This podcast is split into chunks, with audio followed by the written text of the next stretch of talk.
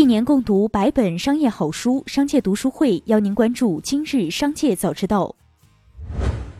首先邀您关注今日聚焦板块。小米手机官方微博发布消息称，在小米十一产品包装中将取消随机附送的充电器。小米手机称，今天每个人都有很多闲置充电器，这是你的困扰，也是环境的负担。我们深知这一决定可能不被理解，甚至吐槽。低龄未成年人严重犯罪问题，社会关注如何做到不狂不纵、精准惩治。刑法修正案十一对此作出重大修改，对法定最低刑事责任年龄做个别下调，规定十二周岁以上低龄未成年人实施以下犯罪行为，应当负刑事责任。全国人大常委会委员尹中清表示。在当前，许多城市商品房价格居高不下，很多城镇居民，特别是年轻人买不起房、租不到房、租不好房的情况下，出现这些问题是很不应该的。对于二零一九年保障性安居工程四百五十五点九七亿元资金闲置问题，住房和城乡建设部部长王蒙辉二十六日回应。到了十二月中旬，地方已经完成了整改四百零八点八六亿元，整改率是百分之八十九点六七。接下来将目光转移到产业纵深领域。广电总局近期组织有关省局开展全国电视购物频道收藏类购物节目专项清查整治工作。目前涉及十九个购物频道有违规问题的二十三档收藏类购物节目已全部停播，同时停止了相关违规商品销售。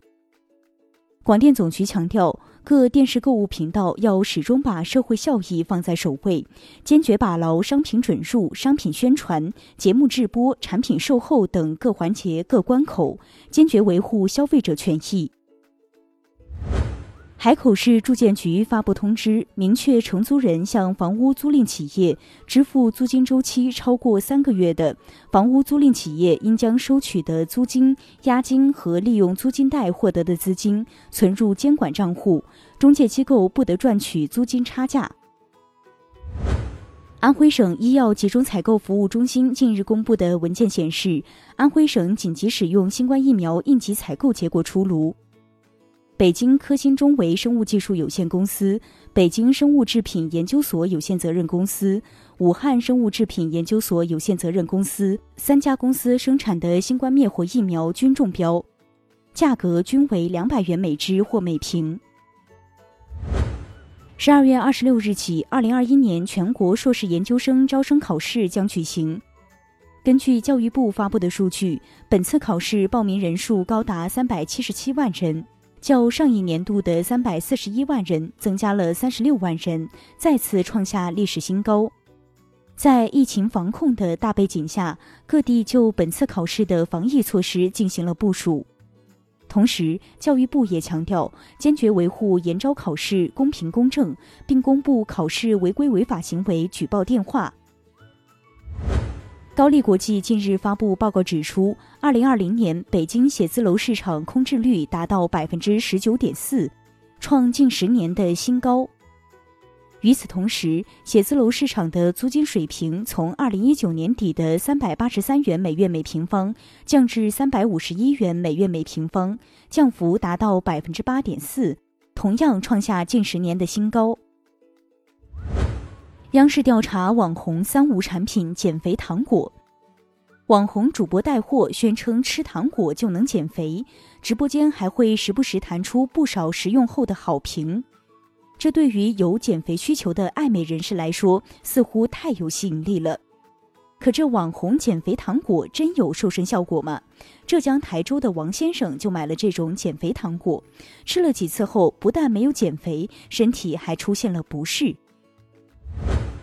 继续关注企业动态，网传李维嘉已在国内开代孕公司，还称有多位明星通过该公司找代孕。对此，企查查发文辟谣，称李维嘉关联公司共七家，其中经营业务包含投资、教育、文化、餐饮等，无相关医疗代孕业务。目前，李维嘉方暂未回应此事。据外媒报道，特斯拉的新假期更新可以让人们使用新的 Boombox 模式，可在车外播放自定义音频。车主可以用放屁声和山羊叫等声音来代替喇叭声。此外，还可以定制开车或者召唤模式下行驶时发出的声音。目前，北京市场零售终端飞天茅台的出货价散瓶为每瓶两千五百元左右，整箱为两千九百元每瓶。接任茅台集团一把手的高卫东表示，明年将严肃整治和处理高价、变相高价等扰乱市场秩序的行为，也要加快反黄牛系统研发，强化联防联控，建立互动机制，及时收集市场第一手信息，牢牢把握工作主动权。近日，凯英网络股份有限公司在深交所发布公告称，收到控股股东实控人王跃家属送达的通知函。上海市第一中级人民法院判决如下：被告人王跃犯操纵证券市场罪，判处有期徒刑五年六个月，并处罚金人民币一千万元。十二月二十六日，以“牢记使命，开启汾酒复兴新征程”为主题的二零二零汾酒全球经销商大会在山西太原举行。截至目前，汾酒可掌控终端数量已突破八十五万家，汾酒市场管理科目达八十四个，实现青花汾酒同比增速达百分之三十以上；亿元市场十七个，长江以南市场平均增速超过百分之五十。全国化品牌发展进程加大提速。最后，一起关注国际视野。对于美国企业来说，加州硅谷正在失去吸引力。目前，包括特斯拉公司创始人埃隆·马斯克、甲骨文首席技术官拉里·埃利森等在内，越来越多的技术企业大佬正选择逃离硅谷。除了房价和税率高等问题，硅谷所在的加州近年来干旱和野火频发，也是减分项。